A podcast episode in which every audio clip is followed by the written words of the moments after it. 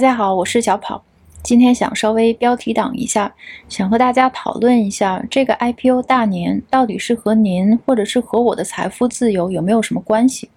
其实我今天想讨论的，当然比这个标题还要稍微深一点点。我想从蚂蚁的 IPO 开始和大家聊一聊，为什么这个股市让我觉得越来越陌生。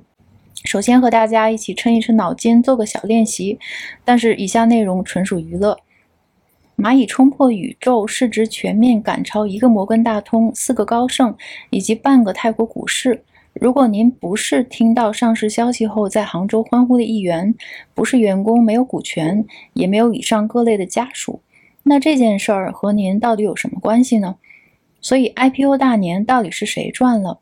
和我以及我的财富自由有关系吗？嗯，我能想到的最有关系的，大概也许就是 IPO 打新股了。但是我们能够用它来实现财务自由吗？我们这就来做这个小练习。蚂蚁 H 股的定价八十港币，假设我想打一万股，再假设超额认购一百倍，那我需要向银行或者券商借八千万港币才能打到这一万股。那么第一个劝退点就来了，谁会借八千万港币给我呢？假设我人品极香，真的借到了。再假设七天年化孖展利率是百分之四，那我大概要付十万港币的利息。所以蚂蚁开盘必须至少涨到九十多港币，我才有可能收支平衡。要想再赚点儿，假设涨到一百港币，七天赚了一万，嗯，想想其实还不错。如果紫微星照耀大地，全部反射到我身上，蚂蚁居然冲破了一千港币，哇，那真真是极香的。看起来似乎是一门好生意，那我就继续再发挥一下。假设我从二零二零年这个 IPO 大年的第一天开始，就连续不停的融资打新股，以七天十万港币为上限的融资成本，把这个写成算法，连续不停的滚动，成王败寇，平均一下，似乎还是个不错的量化策略呢。好了好了，现在醒一醒。如果以上情况真的发生，首先要有人肯借给我这八千万港币。然后利率还不能太高，再然后超额认购要小于一百倍。但是很不幸，蚂蚁不仅吸引了全球几乎所有最大的基金，还吸引了几亿和我想的差不多的小伙伴们。上海出巡的时候就已经超额认购二百四十八倍了，这还没考虑到香港地区呢。就算以上情况全都真的发生了，再然后开盘之后的走势还必须要按照我的设计。九十、一百、五百、一千港币的这个路径来发展，而且您觉得蚂蚁之后的市场会是什么样子呢？或者明年呢？后年呢？那投行呢？投行们不赚钱吗？当然赚，但是他们赚的很辛苦。IPO 承销就像名媛拼单，虽然这个比喻不是特别贴切，但是大概意思您懂了。其他部记、托管等等等等，都是银行们用汗水换来的小费。所以这个 IPO 大年到底是谁赚了呢？蚂蚁自己就告诉您了，世界上最赚钱的生意还是借贷，它就在那七天的百分之四的利率里，也就是年化百分之二到百分之七的孖展里。好了，小练习就到这里结束，大家也不用太纠结细节，我只是举个例子，做个小小的练习，肯定有不准确的地方，但是您大概理解我的意思了。在脑袋里做练习的过程中，我看着股市。这个从自己第一天受经济学训练就开始试图了解的地方，现在的他和从前的他，或者书上的他，好像长得越来越不一样。事情似乎起了一些微妙的，但又不是很微妙的变化。我不禁对股市和 IPO 这件事儿此起彼伏，又陷入了习惯性沉思。从前，嗯，其实也没那么久。从前的股市是一个公司向大家借钱，然后去投资的地方。您想开一家养鹅场，于是您来到股市，把股票卖给投资者，资金有了，鹅场扩大了，生了很多小鹅。如果盈利了，股东就可以拿到分红回馈。现在的股市是投资者退出的地方，股东资金返还的地方。您有一家鹅场，他可能已经赚到了很多很多的钱，实在太多了，不知道拿来干嘛。于是您就来到了股市，用这些钱去买回自己的股票。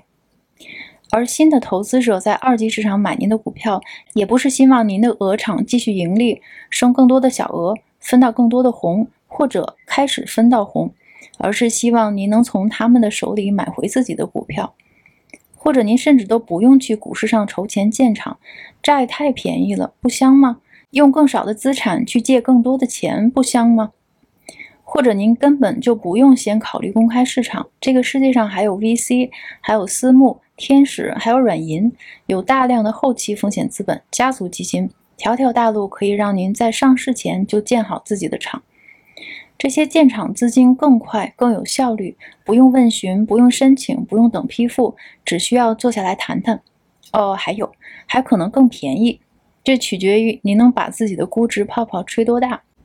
于是，现在的建厂顺序就变成了在非公开市场上筹集到各路资金，然后建厂，然后才是来到股市上市，为早期的投资者打开一扇哆啦 A 梦的把未来搬到现在的退出之门，获得自由和流动性。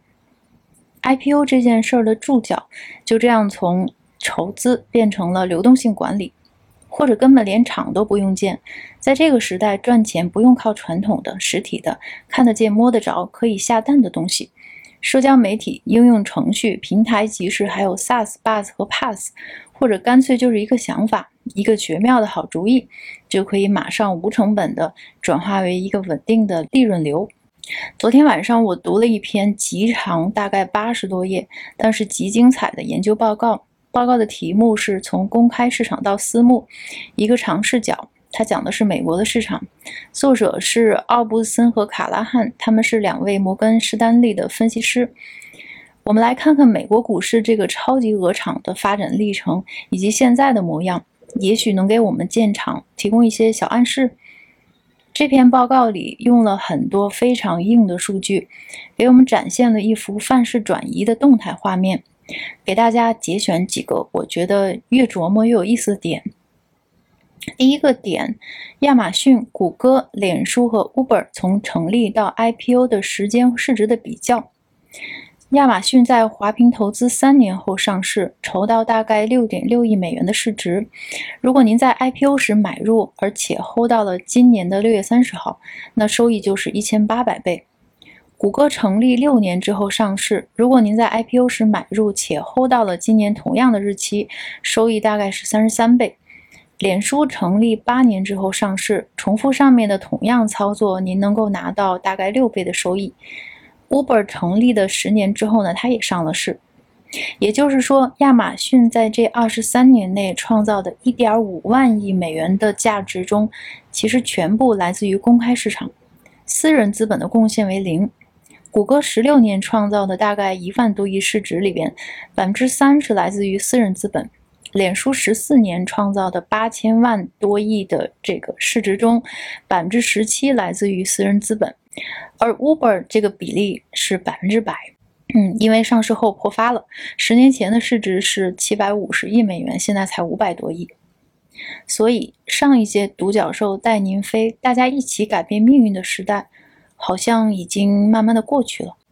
第二个点是，上市公司的寿命越来越短。上世纪七十年代，美国大概有一千五百家公司上市，八十年代有三千家，九十年代是三千九百家，本世纪的头十年下降到两千一百家。嗯，大家知道是因为互联网泡沫破了。在一九七零年之前上市的公司有百分之九十二的可能性在未来五年能够活下来，而在二十一世纪头十年上市的公司，这个可能性只有百分之六十三。这是为什么呢？原因和下面的第三个点有关系。啊，第三个点呢，就是上市企业结构的变化，这个就更有意思了。在四十年前，在上市的全部企业中，实业是非实业的两倍，今天完全倒过来了。四十年之后。市场变成了以虚拟经济为主导的地方，但是问题来了，和传统实业相比，新兴行业的资本密集度其实是很低的，建厂需要的资本应该是越来越少，理论上本来是不需要上市的。在实业蓬勃增长的1956年到1976年间，大概是二十年，美国的上市公司的数量增长了五倍。这是有道理的，因为要开山凿矿、造汽车的大厂们，那个时候是真的需要资金。可是现在呢？Facebook 和福特汽车，您觉得他们俩的商业模式，谁的建厂资金需求量更大呢？然而，理论上应该的道理，并不妨碍超级明星公司的诞生。美国前百分之十的上市企业的投资资本回报率，也就是 ROIC，与中位数之间的差距，就像程序员眉毛和发际线之间的距离，在最近的几十年里，差距越来越大。如您所知，这就是新经济规模和网络的力量。好，最后留给大家一个小小的思考题：如果规模收益不断增加，又不需要将这些利润投资到资本密集型的项目里，那不是应该有很多钱可以返还给股东呢？但是这些钱都去了哪儿呢？好，这个小的思考题就留给大家。我们今天就一起聊到这里，我们下次再见。